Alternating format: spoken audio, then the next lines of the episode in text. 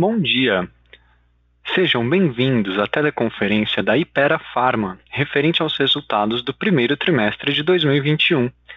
Estão presentes o Sr. Breno Oliveira, diretor-presidente, e o Sr. Adalmário Couto, diretor executivo financeiro, CFO, e de Relações com Investidores, IRO. Informamos que este evento será gravado e que durante a apresentação da empresa, todos os participantes estarão apenas ouvindo a teleconferência. Em seguida, iniciaremos a sessão de perguntas e respostas apenas para analistas e investidores, quando mais instruções serão fornecidas. Caso alguém necessite de assistência durante a teleconferência, por favor, solicite a ajuda de um operador digitando asterisco zero. Gostaríamos de informar que perguntas só poderão ser feitas através do telefone caso você esteja conectado pelo webcast. Sua pergunta deverá ser enviada diretamente para a equipe de RI pelo e-mail ri@ipera.com.br. O áudio está sendo apresentado simultaneamente na internet, no endereço do site de Relações com Investidores da companhia www.ipera.com.br/ri. Informamos que algumas informações contidas nesse conference call podem ter projeções ou afirmações sobre expectativas futuras. Tais informações estão sujeitas a riscos conhecidos e desconhecidos e incertezas que podem fazer com que tais expectativas não se concretizem ou sejam substancialmente diferentes do que era esperado. Agora, gostaríamos de passar a palavra ao Sr. Breno Oliveira, que iniciará a apresentação. Por favor, Sr. Breno, pode prosseguir. Bom dia a todos, sejam bem-vindos à nossa teleconferência de resultados referente ao primeiro trimestre de 2021. Vou começar falando sobre o nosso crescimento no slide 3. Pelo segundo trimestre consecutivo, crescemos nosso sellout organicamente double digits e ganhamos market share.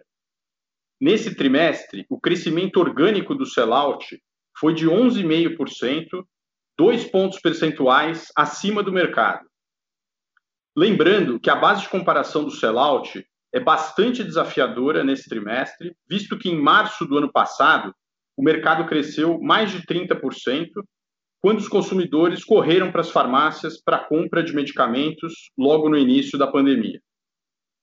O crescimento do nosso sellout continua sendo favorecido pela melhora gradual da demanda no mercado farmacêutico desde o segundo semestre do ano passado, como também pelas nossas iniciativas para aceleração do nosso crescimento.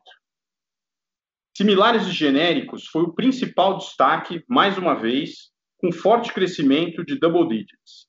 Aqui fomos beneficiados pela excepcional capilaridade da nossa plataforma de distribuição, pelas iniciativas para aumento da visibilidade da marca Neoquímica e pela expansão da nossa capacidade de produção. Temos em nosso pipeline de inovação importantes lançamentos que deverão contribuir para o aumento da nossa cobertura em genéricos para aproximadamente 55% do total de moléculas no mercado até o final do ano. Além disso, nesse trimestre, fechamos o patrocínio master da camisa do Corinthians pelos próximos cinco anos, inicialmente com a marca Vitaminas Neoquímica. Lembrando que esse patrocínio é adicional ao contrato de naming rights da Arena Neoquímica, fechado no ano passado. Em produtos de prescrição, crescemos organicamente, mais uma vez, acima do mercado. Estamos colhendo os frutos dos lançamentos que fizemos nos últimos anos em medicamentos de uso crônico e também fomos beneficiados pelo forte desempenho das nossas marcas Colflex, Ofolato e Adera. Em skincare, vale destacar o forte crescimento do portfólio adquirido da Glenmark desde que concluímos a aquisição. Já em Consumer Health, os destaques foram o segmento de vitaminas, suplementos e nutricionais, beneficiado pelas extensões de linha recentes das marcas Vitasai e Fim, o segmento gastro, com as marcas Tamarine, Epocler e Gastrol, e também o lançamento recente do Maracujina Noite. Com a conclusão da aquisição do portfólio de marcas da Takeda nesse trimestre, reforçamos as unidades de negócio de produtos de prescrição e consumer health de maneira relevante.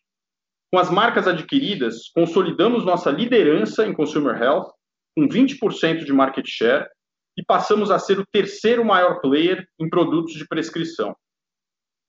A integração das aquisições tem ocorrido dentro do planejado. Ao final do primeiro trimestre, já estávamos com as equipes de vendas e marketing que vieram da Taqueda integradas à nossa estrutura e do ponto de vista de operações, ao final do segundo trimestre, já teremos toda a embalagem secundária de Buscopan e do portfólio da Taqueda sendo feitos em Anápolis. E até o início do ano que vem, toda a produção de Buscopan sendo feita na nossa fábrica. Continuamos investindo em nosso portfólio para fomentar nosso crescimento de longo prazo. Temos muitas oportunidades de extensões de linha das marcas adquiridas e contamos hoje com um pipeline de inovação com mais de 350 projetos, com potencial de crescer o tamanho da companhia de maneira relevante nos próximos anos. Esses investimentos já estão dando resultados, como vocês podem ver no próximo slide. 34% da receita nesse trimestre veio de produtos lançados nos últimos cinco anos, um crescimento de 8 pontos percentuais desde que passamos a concentrar nossa operação exclusivamente no mercado farmacêutico e intensificar os investimentos em P&D. Neste trimestre, tivemos importantes lançamentos. Quero destacar aqui as extensões de linha das vitaminas Neoquímica, a vitamina C e a vitamina C com zinco efervescentes, o Adera Flash, a primeira vitamina D do mercado em filme, e o Alectus Ped, que é a extensão de linha do antihistamínico patenteado adquirido da Taqueda para promovermos na pediatria. Inovação está no nosso DNA. Estamos investindo mais do que qualquer player e lançando produtos em segmentos relevantes do mercado que estão contribuindo bastante para o nosso crescimento sustentável. Agora eu passo a palavra para o Adalmário para que ele sobre os resultados do trimestre. Obrigado, Breno. É, bom dia a todos. Vou falar sobre os principais números do resultado e também do fluxo de caixa do trimestre, começando no slide 6 da apresentação. É, em termos de sell que é a nossa receita líquida, a gente teve um crescimento de quase 44%, impulsionado pela consolidação dos números tanto da família Buscopan, quanto os dois meses de vendas que tivemos do portfólio da Taqueda recém-adquirido. Nesse trimestre, os dois somados contribuíram com cerca de 220 milhões de reais de venda adicional. Comparando com a mesma base do ano anterior, excluindo a contribuição das aquisições, o crescimento teria sido em torno de 16%. Desses 16%, o aumento de preço contribuiu cerca de 5%, e a gente teve um aumento de volume de cerca de 11%. Todas as linhas de produtos que atuamos tiveram contribuição positiva para esse crescimento, com ganho de market share em diversas categorias relevantes, com destaque principalmente para o segmento de genéricos e similares.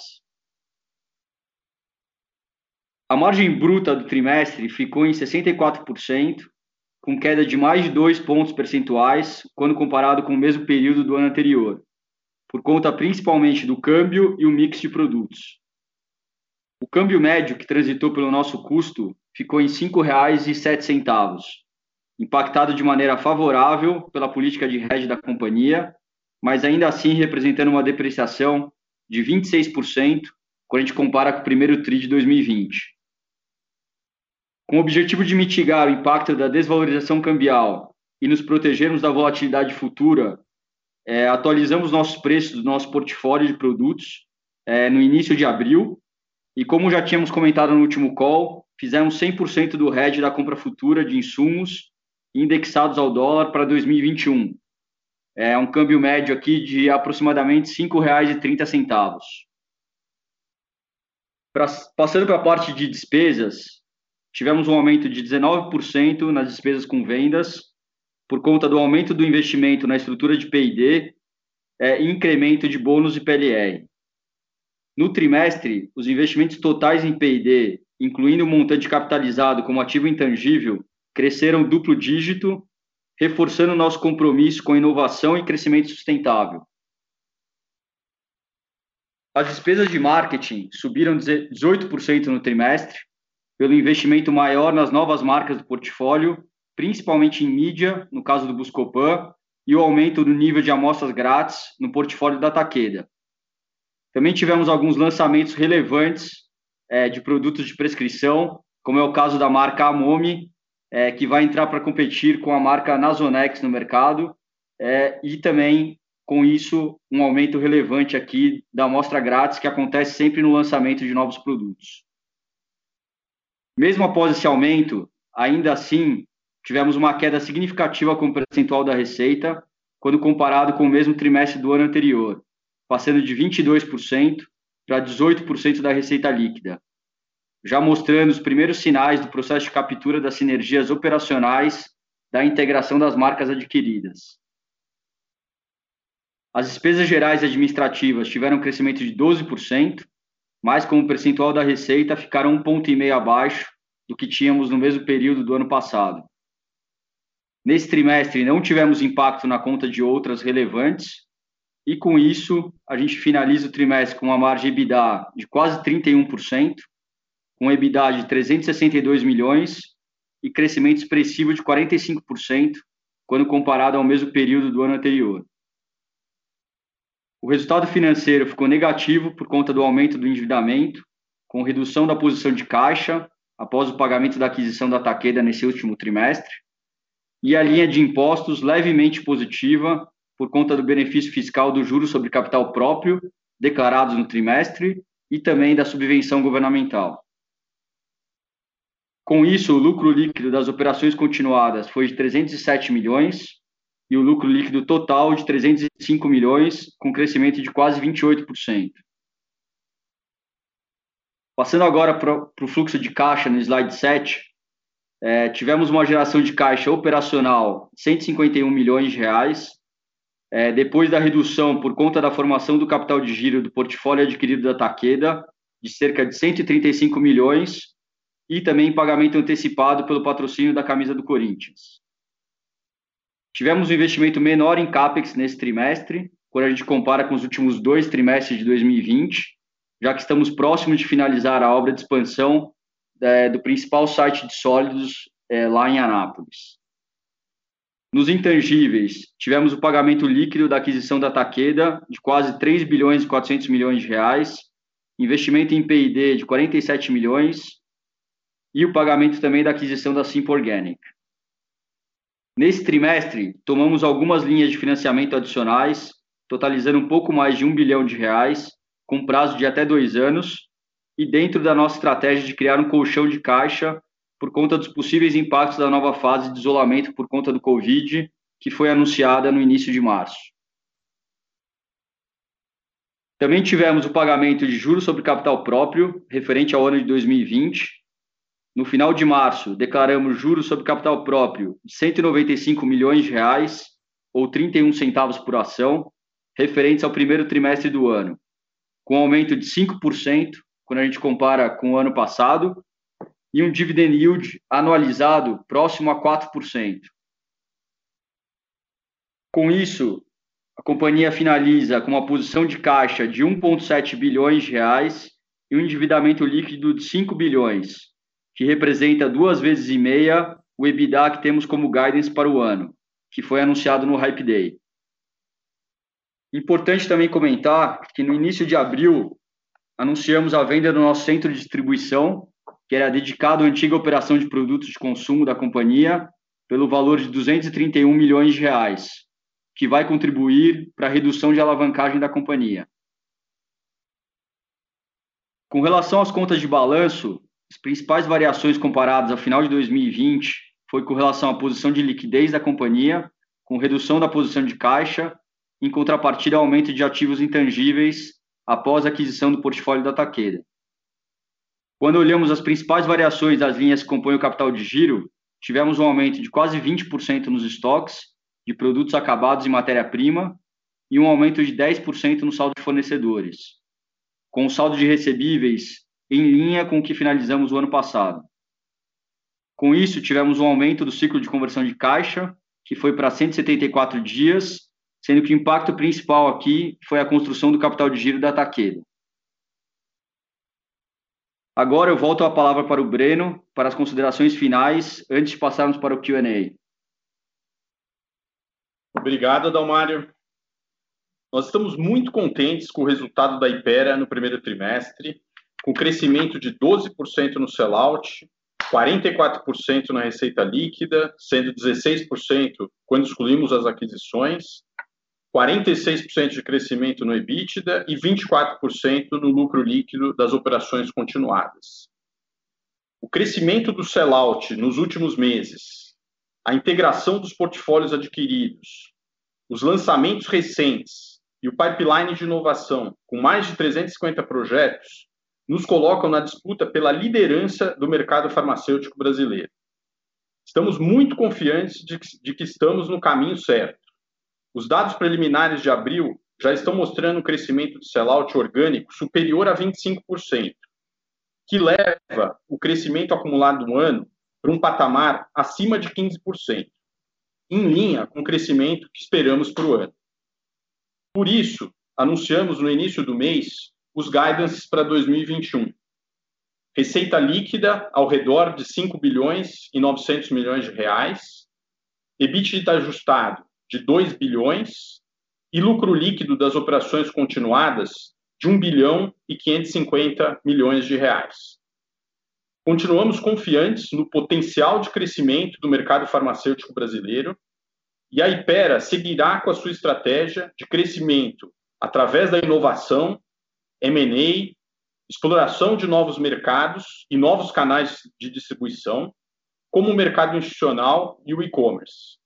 E vamos continuar usando a forte geração de caixa para investimento no nosso negócio, desalavancagem e distribuição de dividendos para os nossos acionistas. Obrigado a todos e agora passamos para a sessão de perguntas e respostas. Obrigado. Iniciaremos agora a sessão de perguntas e respostas para investidores e analistas. Caso haja alguma pergunta, por favor, digitem asterisco 1. A nossa primeira pergunta vem de Joseph Giordano, do banco JP Morgan. Por favor, Joseph, pode prosseguir. Olá, bom dia a todos, bom dia Brena, Mário, obrigado por pegar a minha pergunta. Na verdade, são, são algumas aqui, talvez um pouquinho mais focadas no, no curto prazo. Acho que vocês mencionam bastante as capturas de sinergias, né? Bem, é, quando a gente olha para aquele guidance de 250 a 280 milhões que vocês imaginam de sinergia, tanto com o Buscopan quanto com os ativos da Taqueda, o quanto a gente já vê sendo capturado nesse momento, né? E acho que em que momento a gente deveria esperar é, isso aqui vindo a full speed? Entrando um pouquinho mais na, na questão de, de margens de curto prazo, a gente teve um aumento de preço é, bastante significativo é, em abril e, e, o hedge de vocês é, parece estar tá bastante favorável aqui é, a 5,30. Então, como a gente deveria pensar, talvez, na evolução da margem bruta e também na evolução é, de despesas de marketing? Né? Parece que ainda, é, por conta de pandemia, a gente está com um nível bastante baixo é, dessas despesas. E por último, né, pensando talvez um pouquinho mais a médio prazo, é, vocês comentam também que no fim do ano a gente já, já deve estar com 55% das moléculas é, de genéricos de varejo é, no, no, portfólio. É, o que, que isso significa em termos de mercado endereçável incremental para a empresa? Obrigado. Oi, Diogo. Eu vou responder, aqui é o Breno, eu vou responder a primeira, é, das sinergias, e depois o Adalmário fala do, do RED, marketing, e, e, também dessa, dessa última pergunta aí dos genéricos. O, então, em termos de captura de sinergia, como você sabe, né, a gente nas duas aquisições, nós compramos basicamente o portfólio de marcas da, da Taqueda né, e do Buscopan. No caso do Buscopan, é, veio um time bastante pequeno de marketing, que já foi integrado, na nossa, na nossa equipe no, no, ainda no, em setembro do ano passado. Então, esses resultados aqui que você está vendo já, já, já incluem aí, basicamente, essa incorporação das equipes. No caso da Taqueda, já vem um time maior, né, um portfólio de produtos, a gente é, incorporou uma equipe aqui, tanto de, de marketing, como também de vendas e visitação médica, que também já estão integrados nesses resultados, né? Já está já tá embutido aqui, o, o, as sinergias já estão sendo capturadas já no primeiro trimestre. É, agora, no segundo trimestre, a gente passa a ter as sinergias referentes ao, ao, a produção né, da embalagem, parte da produção da embalagem secundária, que está sendo feito aqui no nosso, no nosso site. É, e eu te diria que e até o final do ano a gente tem toda a produção do Buscopan, né, no início do ano que vem, toda a produção do, do, da família Buscopan sendo feitas na nossa fábrica. Então, praticamente aí as sinergias de vendas e marketing já estão sendo capturadas e as sinergias de produção, né, boa parte está sendo capturada agora, quando a gente faz agora no segundo trimestre, quando a gente faz a, a produção da embalagem secundária e é, a, o full a gente vai ter aí ao longo do até o início do ano que vem é, no caso do Buscopan, e da Taqueda ainda demora um pouco mais, que o, o contrato né, de produção que eles fazem para a gente demora aí de, de 3 a 5 anos para a gente é, tra transferir a produção para dentro de casa. Mas boa parte das sinergias já estão sendo capturadas, já vão estar sendo capturadas agora no, no segundo trimestre. Né? Isso vocês já vão ver no, no, nos resultados do segundo tri, boa parte dessas capturas é, já agora. Oi, Joe, tudo bem? É, não, com relação aqui à, à pergunta aqui de preço, aumento de preço e margem, né? É, a gente atualizou o preço, então, no início de abril, é, mais ou menos aqui na média entre 8% e 9%, é, o que ajuda né, para recompor aqui parcialmente a margem. É, não foi suficiente aqui para cobrir 100% do impacto que a gente teve com, com a desvalorização cambial né, do último ano, mas é, certamente ajuda. É, esse trimestre, o primeiro TRI, ainda é um trimestre que a gente tem, né, historicamente, é um trimestre que a gente tem margens aqui é, ainda menores, né, mas é, o que a gente espera é que ao longo aí dos próximos trimestres, com essa atualização de preço, que a gente é, consiga ter margens brutas aqui é, melhores é, e que a gente, né, ao longo do ano, é, a gente está confortável que a gente consegue chegar é, nesse nosso guidance aqui, que é numa margem EBITDA de 33% a 34% é, no ano, né?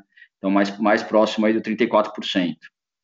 É, com relação a genéricos, né, os genéricos vêm aumentando aqui a participação e a relevância é, como um todo, à medida que a gente consegue é, ter capacidade suficiente para atender a demanda de genéricos, né, então esse é, um, esse é um ponto bastante relevante, né, que a gente vem investindo nesse, nesse aumento de capacidade nos últimos dois anos, e também né, no lançamento de novas moléculas, né, para estar tá nas moléculas que são mais relevantes, que mais crescem, é, e conseguir com, com isso aproveitar toda a capilaridade da marca Neoquímica, dos investimentos de marketing que a gente vem fazendo também na marca Neoquímica, é, e aumentar essa penetração. Né? Então, é, até o final do ano, a gente pretende aí ter esse nível de cobertura que vai estar muito próximo aí a mais da metade do mercado, é, e né, para os próximos anos aí a gente tem um pipeline também né, bem robusto, não só das moléculas que já, já existem, já é, tiveram a perda da exclusividade, mas também muitas outras que devem perder a exclusividade e algumas bem relevantes aí já no começo de 2022, também que a gente está é, já bem posicionado né, para ser aí um dos primeiros a lançar logo depois da perda da exclusividade. Perfeito, obrigado, Brenda Damário. Obrigado. A nossa próxima pergunta vem de Leandro Bastos, do Citibank. Por favor, Leandro, pode prosseguir. Oi, pessoal, bom dia. Obrigado. É, é uma pergunta aqui do meu lado, rápida. É, olhando para o portfólio de marcas adquiridas, né, acho que principalmente o Buscopan e a Taqueda, é, se vocês puderem comentar quanto que essas marcas elas têm crescido sell out e até o que, que vocês projetam para frente. É isso. Espero que tenham dado para escutar aí, que para mim está cortando um pouquinho. Obrigado.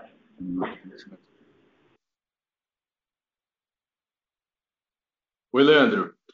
É, então, o Buscopan, né, a gente comentou até né, no quarto TRI, cresceu 14%, está crescendo bastante em linha com o, o, crescimento do portfólio original da, da Ipera.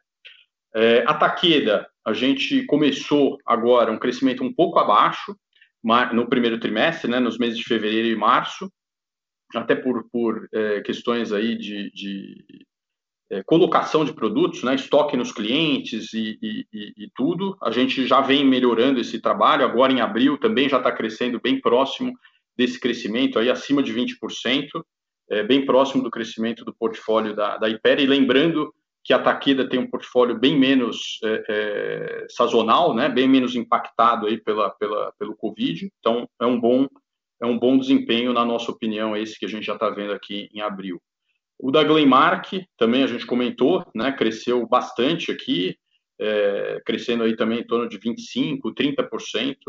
É, é, então, assim, a gente está bastante é, é, satisfeito com o crescimento do, do sellout desses, desses produtos adquiridos. Né? E a Takeda que deve, né, vem entrando aqui, o início foi um pouco mais difícil, mas já está entrando nos eixos aqui, já estamos crescendo é, é, acima de 20% no mês de abril. Perfeito, Breno. Obrigado. Bom dia. Obrigado. A nossa próxima pergunta vem de Robert Ford, do Bank of America. Por favor, Robert, pode prosseguir. Muito obrigado. Bom dia a todos e parabéns pelos resultados. Um, podem fornecer uns números de venda e EBITDA para o Bionovis no primeiro TRI, por favor? E como devemos pensar sobre a qualidade de inovação e, e a repetição das compras quando se trata de seus produtos este ano? E também, você já, vocês já estão inovando no portfólio da Takeda. Como devemos pensar sobre a mudança das inovações para algumas de suas marcas mais fortes e recentemente adquiridas, por favor? Obrigado. Fala da Bionovis, fala. Oi, oi é, Bob. É, com relação é, a Bionoves, né, continua aí crescendo aí, é, né, em patamares bastante relevantes, mais ou menos duplo dígito. Né, lembrando que ano passado, né, o principal crescimento que teve foi por conta das novas moléculas que entraram no portfólio. Então, é, né, esse ano aqui, é, a gente não espera que tenha é, tantas novas moléculas aí entrando, né, novos, novos produtos, na verdade, entrando aí no, no portfólio. Então, deve ter um, um crescimento menor, mas ainda assim um crescimento bastante significativo, né. É, então, é, a gente continua né, bastante, investindo bastante né, na Bionovas, a gente acredita aí que é um braço aí bastante relevante né, para o segmento aqui das PDPs e também né, investindo para ter a fábrica própria, para ter o nosso produto né, até 2023. É, mas o, o, crescimento aí esse ano não deve ser no mesmo patamar que a gente teve no, no ano passado. Obrigado, Danaria. Você pode repetir as e sobre... Claro que sim, Beno. Um, como devemos pensar sobre a qualidade de inovação e a repetição das compras quando se trata desses novos produtos este ano? E também, vocês já estão inovando no portfólio de Takeda e, e como devemos pensar sobre a mudança da, das inovações para algumas de suas marcas mais fortes e, e recentemente adquiridas? Bob, então, a gente, né, parte até do, do, do, do objetivo né, e do business plan das aquisições era uhum. fazer lançamentos, extensões de linha que nas empresas anteriores, né, não era o core deles e eles não estavam fazendo esse tipo de investimento. Tinham até alguns projetos que já estavam sendo desenvolvidos, mas não não não, não puxaram o trigger aí para fazer o lançamento. Né? Então, um exemplo é esse que eu comentei aqui, agora, que é o, o, o Alectus é, pediátrico, né? É, que é um, já estava no pipeline deles e a gente efetuou aqui, né? Acelerou e efetuou o lançamento aqui na nossa gestão. Eu não quero falar em detalhes aqui de outros projetos específicos, Bob, mas a gente tem bastante coisa no pipeline. É, é, já algumas coisas para lançar agora no, no segundo e no terceiro trimestre, já utilizando essas marcas fortes que a gente comprou né, já temos lançamentos aqui previstos para a Neusaldina, né, que é a principal marca, mas eu não queria entrar muito em detalhes aqui nesse momento, mas está tá bem mapeado aqui. E você tinha uma pergunta com relação à qualidade do, do, do portfólio de, de lançamentos, né, de, de inovação. Se, se, se, você pode acompanhar as suas compras repetidas para ter uma sensação da qualidade da, da inovação. Sim, sim. Então isso a gente a gente monitora bastante, né? Principalmente através do, do, do sellout. a gente tem dados bastante granulares, é, tanto da venda de, né, do, do sellout, como também das prescrições, no caso de medicamentos ali de, de produtos de prescrição.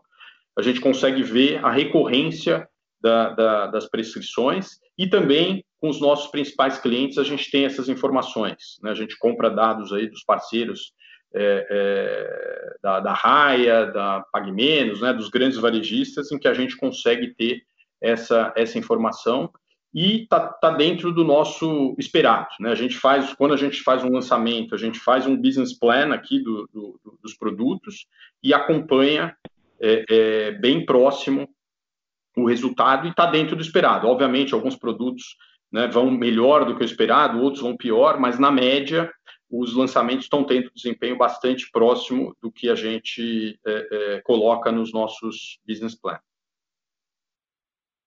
Muito obrigado, Breno, e novamente parabéns. Obrigado, Bob. A nossa próxima pergunta vem de Guilherme Assis, do Banco Safra. Por favor, Guilherme, pode prosseguir. Oi, bom dia a todos. Bom dia, Breno, Adalmar. Obrigado aí por pegarem minha pergunta. Eu queria explorar um pouquinho o tema do, do sell-in uh, versus o sell-out, né? Uh, acho que está bem claro aí, vocês deram bastante informação sobre o que foi o crescimento orgânico, isso ajuda a gente. Uh, e, e, me corrija se eu estiver errado, mas eu tenho na cabeça aqui é que o, o sell-in veio a mais ou menos de 11,5%, que é a receita de vocês, o sell-out 16,3%, né?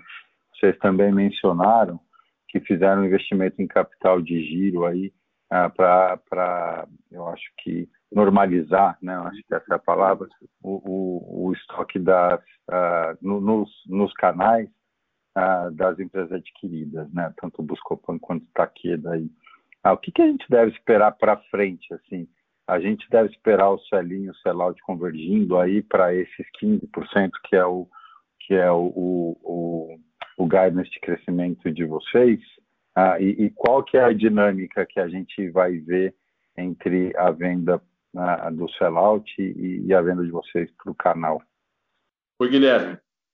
É, só uma, um ponto aqui, você mencionou, né? O, na verdade, assim, no trimestre, o sellout cresceu 12 e o uhum. sell-in, incluindo as aquisições, cresceu 16. Ah, isso, é, isso mesmo. Isso, é. então o sell-in cresceu mais do que o sell-out nesse trimestre, mas assim, a gente não olha isso no trimestre trimestre do ponto de vista de crescimento, né? Tanto que no, nos trimestres aqui do, dos últimos trimestres do ano passado, o sell-out cresceu um pouco mais do, do que o, o sell-in, né? Mas assim, em termos nominais, a gente acompanha bastante aqui de perto e está mantendo né, o mesmo patamar de, de estoques nos clientes, a gente está mantendo esse patamar. Agora, no primeiro TRI, tem esse aumento, né, tem a questão do aumento de preços, os clientes querem, é, é, né, assim, boa parte da rentabilidade dos principais clientes vem aí do, do, da pré-alta, né, e a gente negocia aqui, e nesse TRI, é, é o sell-in ficou um pouco acima do, do sell-out. Lembrando também que no primeiro TRI do ano passado, né, a gente teve ainda, né, não sei se vocês lembram, a gente teve o, o impacto lá no quarto TRI de 19, né, da, da, da falta d'água em, em Anápolis, que impactou o resultado tanto do quarto como também do primeiro TRI de 20. Né? Então, a base de comparação ali, de, do ponto de vista de Selim, ficou um pouco mais, é, é, mais baixa. Mas é, não é para né, a gente esperar nenhuma variação né, nessa no, no, médio prazo, pegando um período mais longo, esses crescimentos eles têm que, têm que se, é, é, se aproximar, e é o nosso plano aqui, é o nosso objetivo para o para o ano de 2021. Não, está ótimo, está super claro, Breno. E, e, se eu puder fazer um follow-up em relação agora à estrutura de capital, né? Vocês estavam aí com uma estrutura de capital ah, bem desalavancada, né? Ah, vocês estão até dando o guidance de desalavancagem, mas assim, ah, vocês acham que, que, que tem algum movimento que poderia ser feito para acelerar a desalavancagem? Eu sei que vocês acabaram de vender o, o, o, CD, né? Se eu não me engano, 230 milhões. Ah, vocês acham que tem mais de imobilização que vocês poderiam fazer ou ah, algum outro tipo de, de mudança na estrutura de dívida, por exemplo, para poder melhorar o perfil de alavancagem da companhia? Não, Guilherme, o único né, ativo que a gente tinha aqui que não, não operacional era o, era o CD. A gente já vinha trabalhando nessa venda já fazia algum tempo é, e se concretizou agora. É, a gente quer desalavancar, né, o objetivo é desalavancar e principalmente com a geração de caixa da empresa. Né? Então, como vocês sabem, a nossa conversão de EBITDA né, em, em, em fluxo de caixa operacional é muito alta, e a ideia é usar essa geração de caixa para o crescimento do negócio, né, investindo aqui no negócio, em CAPEX, em P&D, como a gente já tem feito, distribuindo os dividendos de maneira crescente aos, aos acionistas e, ao mesmo tempo, desalavancando. Né? Então, o nosso objetivo é trazer a alavancagem aí no, no, no médio prazo para abaixo de duas vezes EBITDA. Né? Agora, olhando de maneira pro forma, a gente está em 2,4, mais ou menos, né, usando o guidance como, como referência. É, e a nossa ideia é trazer para baixo de duas vezes, mas usando a geração de caixa da companhia nos próximos anos. Tá bom, está claro. Obrigado, Breno. Obrigado, Guilherme. A nossa próxima pergunta vem de Caio Moscardini, do Morgan Stanley. Por favor, Caio, pode prosseguir. Oi, pessoal, bom dia. Eu tenho duas perguntas rápidas aqui. A primeira é sobre a venda do CD. Gostaria de confirmar que os 230 milhões de reais devem passar dentro da conta de outras receitas e despesas operacionais líquidas e por isso não deveriam entrar na, na conta do guidance de EBITDA de 2 bilhões, né? E a segunda pergunta com relação ao ciclo de caixa, a gente viu o número de dias de fornecedores subir bastante, né? Então eu gostaria de entender se esse é um novo patamar para a companhia ou se a gente deveria esperar uma volta gradual aí para os níveis é, históricos. Obrigado. Oi, oi Caio. É, não, a venda do CD não passa aí pelo resultado, né? Não está incorporado aqui no, no, nosso guidance, né, para o ano. É, né, então, uma, uma, venda aí do, ativo, né, é, é então isso estava imobilizado, né, então isso aqui não, não, não passa pelo nosso resultado, tá? Então deve ter uma, um lucro aqui, a gente está falando mais ou menos 100 milhões de reais, né, dado, dado o ativo é, contabilizado que a gente tinha, mas não passa, né, não passa pelo resultado. E é, só outra pergunta era do fluxo de caixa recorrente, é isso? É, isso. A gente viu aí o dia de fornecedores subir né, bastante, então eu queria entender se esse é um novo patamar ou se a gente deveria esperar uma volta gradual né, para os níveis históricos. É, o principal aqui, componente aqui do, do, fluxo de caixa nesse trimestre foi essa construção que a gente teve que fazer né, para o portfólio da Taqueira. Então, quando a gente adquire as marcas, né, diferente de adquirir uma companhia, é, a gente não, não teve aí, não veio com os recebíveis, né? Então teve que né, construir né, aos poucos esse capital de giro, né? Foi feito aqui tudo no primeiro trimestre, então a gente compra os produtos aí da, é, da Taqueda, cria esse estoque, né, é, aumenta aqui também né, nossa conta de fornecedores e depois vamos criando esse, esse recebíveis à medida que a gente vai realizando essa venda. Né? Então, é, para os próximos trimestres, o que a gente espera é voltar né, para os patamares que a gente estava anteriormente. Né? Não deveria ter mais esse impacto aqui do, da construção do capital de giro quando a gente olha aqui a partir do segundo trimestre desse, desse ano. Perfeito, tá bom. Obrigado, Dalmani. Obrigado a você. A nossa próxima pergunta vem de Maurício Cepeda, com Credit Suisse. Por favor, Maurício, pode prosseguir. Oi, pessoal, aqui é o Cepeda, do Credit Suisse, Breno Dalmário, obrigado pelo, pelo tempo de vocês. Eu, se existe alguma, um pouco mais no capital de giro, que os outros colegas perguntaram, né? É, você começou com a pergunta do sell-in é mais rápido que o sell-out, é, que vocês acabaram explicando, mas de qualquer forma, sabendo que uh, tanto o Buscopan quanto o portfólio da Taqueda são produtos mais tradicionais, né, são produtos OTC tradicionais, ou mesmo de prescrição tradicionais, se isso vai ser uma oportunidade para diminuir o número de dias né, de, de, de recebíveis, ou se vocês vão usar esse espaço para aumentar o selim. É, também é, um pouco na pergunta de fornecedores, porque a gente vê que no capital de giro, é, de fato, parece que vocês estão se alavancando nos fornecedores. Se isso tem a ver, se isso é especificamente o Paul Manufacturing da Takeda, ou se de fato estão tendo como política é, fazer essa alavancagem em fornecedores. É, também queria saber um pouco da promoção remota, se vocês querem perpetuar uma parte disso, né, visto que visto que acabou economizando é, bastante em termos de despesa, vocês vão para algum modelo misto, multicanal, e, e economizar mais em promoção médica.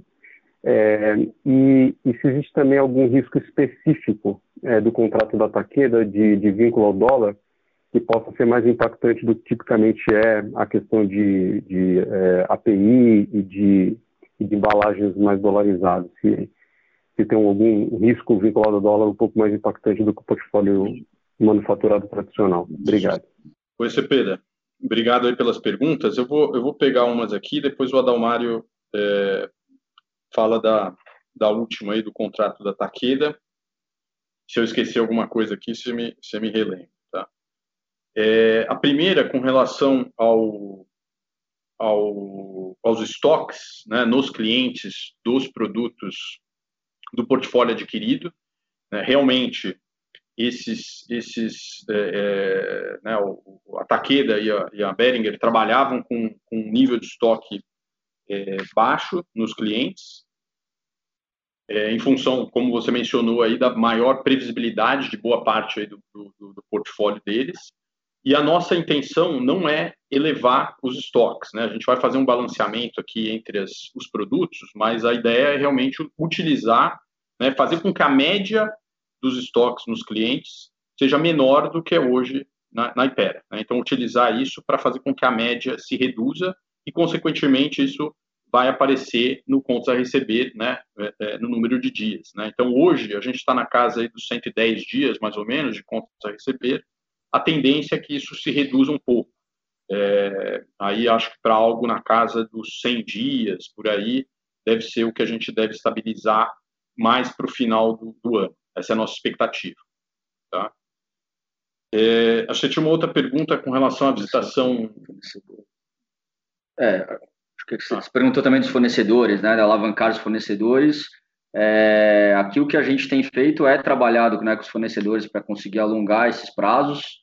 É, né, a gente vem aí já desde o ano passado é, é, conseguindo isso aí de forma né, bastante é, com bastante sucesso nessas negociações, né? Então por isso que a gente vê esse número subindo e à medida também, né, que o nosso é, você vê os, os estoques também é, subindo, ele tem um impacto nessa conta dos fornecedores. Né? Então a gente vem também desde o início do Covid aí, aumentando nossos estoques não só de produtos acabados, mas também de matéria-prima, né, para ter um colchão é, principalmente das matérias-primas mais relevantes, né, que muitas delas aí a, a gente tem os fabricantes, né, estão tão China e Índia, né, então China no início do ano passado a gente aumentou bastante o estoque de matéria-prima, Índia também a gente vem aumentando ao longo do ano, esse primeiro trimestre a gente reforçou ainda mais né, alguns estoques de matérias-primas principais, né, e com isso também a gente consegue negociar aí um, né, um prazo aí maior para fornecedores.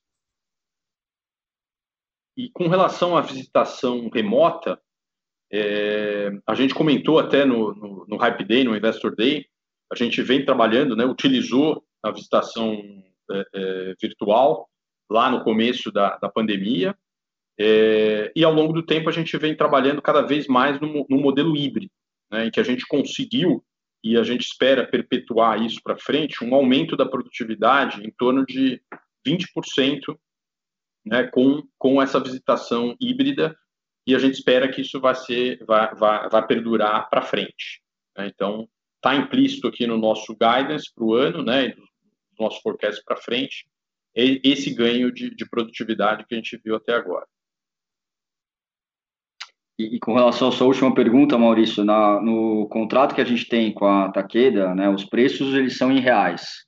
Né, a produção é, de todos os, os produtos que a gente tem aqui, ela é feita aqui no Brasil. Então a gente fechou esse contrato em reais, né? Ele tem uma validade aí de né, 12 meses, então a cada 12 meses ele pode ser revisitado. Mas durante esse primeiro ano, né, são os preços que a gente já tinha definido lá no início do, do ano passado.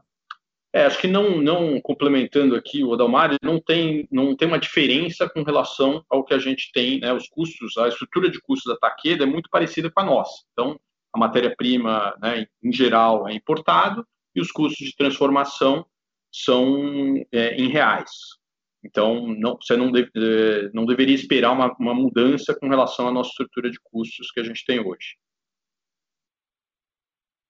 É, perfeito, tá claro. Quer dizer, tem inclusive, né, vocês estão falando, tem até um delay aí que vocês podem até se beneficiar, né? Porque tem, se revisita o preço é, de, uma, de uma periodicidade menor do que acontece na sua própria manufatura, né? A manufatura de Jaguariúna está mais sujeita do que, do que vocês, no caso, certo? Isso, num primeiro momento, sim. Perfeito. Muito obrigado. Obrigado você. A nossa próxima pergunta vem de Gustavo Tisseu, do Bradesco. Por favor, Gustavo, pode prosseguir. Perfeito. Obrigado, pessoal, por pegar a minha pergunta. São, são duas perguntas aqui. É, a primeira sobre M&A. Entender um pouquinho, é, vocês vêm fazendo M&A que tenta ou cooperar ou tem é, pouco impacto no setor de farmácias mesmo, né? principalmente no, na, na, na, no Ipera Ventures ali. Dá para esperar esse, esse mesma continuidade de M&A com o Ipera Ventures? Há alguma coisa que pode ser disruptivo, que pode sair dali além desses, desses, desses projetos? E olhando para o setor é, institucional, é, dá para acreditar que existe algum M&A no pipeline ou alguma coisa que acelere esse, esses investimentos para chegar naqueles 7, 8% de longo prazo? E a minha segunda pergunta é sobre as sinergias comerciais da Takeda. Vocês comentaram que já incluíram as sinergias de marketing e incluíram já o pessoal comercial da Takeda. O que a gente pode esperar no médio e longo prazo? A gente vê aqueles 9% a 10% da, da receita relacionado a, a comercial, né? Dá para acreditar que tem um benefício aí de, de médio e longo prazo vindo dessa, da Takeda, vindo desse, desse comercial? Obrigado, pessoal. Gustavo, é o Breno. Eu vou falar aqui do, da pergunta do M&A, do institucional, e depois o Adalmário fala das, das sinergias. Estava é, meio baixo aqui, Gustavo, vou ver se eu entendi a, a, a pergunta corretamente, é se, se a gente vê né, novas oportunidades de, de M&A, tanto para a companhia, né, como também no projeto, no programa de, de Corporate Venture Capital. É, começando pelo Corporate Venture Capital, né, então a gente anunciou duas aquisições, é, e tem espaço, né, a gente já se comprometido lá no final de 2019 com investimento de até 200 milhões nesse, nesse programa.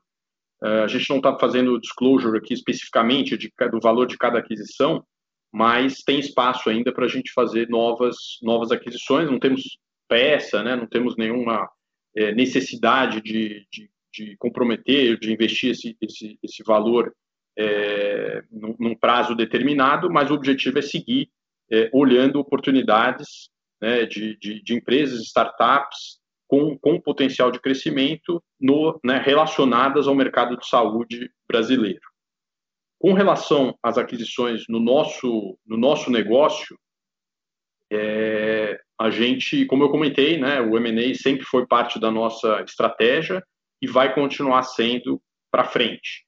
E a gente vê ainda muitas oportunidades de é, multinacionais saindo do Brasil ou, ou, ou, ou, focando nos seus core business e colocando à venda algumas é, algum portfólio de produtos mais em, em, primary care e também em OTC e a gente está olhando essas oportunidades.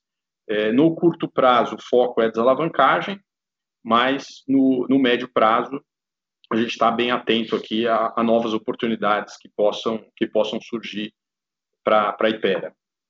Com relação ao segmento institucional, o nosso foco é basicamente crescer organicamente ali, é, tanto com o portfólio de produtos que a gente já tem, é, e que agora a gente tem mais capacidade, né, com o aumento de capacidade de produção, os investimentos que a gente fez, a gente tem espaço para ir né, atacar esse mercado adicional com o portfólio de produtos atual e também, como a gente comentou no, no Investor Day, é, com um novo pipeline de produtos, basicamente através de, de parcerias, assim como a gente já faz no, nos produtos aqui de, é, direcionados para o mercado de varejo, como também lançando, né, desenvolvendo produtos próprios à medida que a gente tem a nossa fábrica de estéreis a nossa nova fábrica de estéreis concluída, né, a construção conclu, concluída, que está previsto para o início do, do, ano que vem.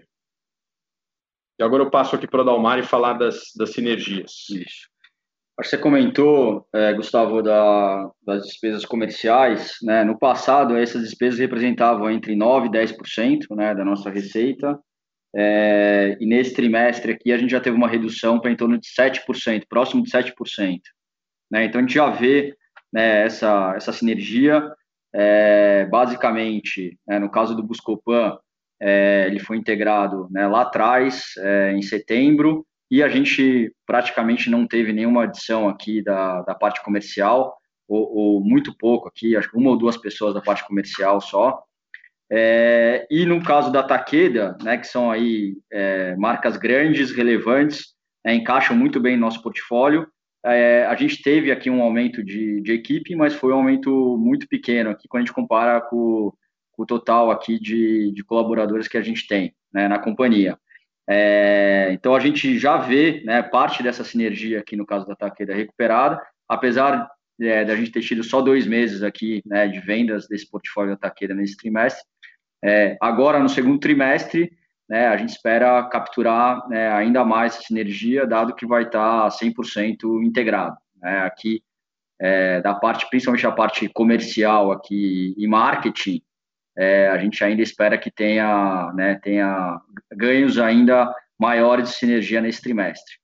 É, no caso da parte fiscal, né, o que a gente comentou, que ainda a gente não, é, não capturou nada é, nesse último trimestre, no primeiro TRI, e deve começar a capturar agora a partir do segundo TRI. Perfeito, pessoal, não ficou claro. Desculpa, acho que estava um pouco baixo né, o, o, o áudio. Mas acho que ficou bem claro, vocês conseguiram responder todos. Obrigado, pessoal. Obrigado você. Lembrando que para realizar perguntas basta digitar asterisco 1. Não havendo novas perguntas, encerramos neste momento a sessão de perguntas e respostas. Gostaria de passar a palavra ao Sr. Breno Oliveira para as considerações finais. Queria agradecer a participação de todos no nosso call de, de resultados hoje e nos colocar à disposição, né, eu, Adalmário e a equipe de RI, para qualquer dúvida adicional que vocês tenham. Obrigado e bom dia a todos.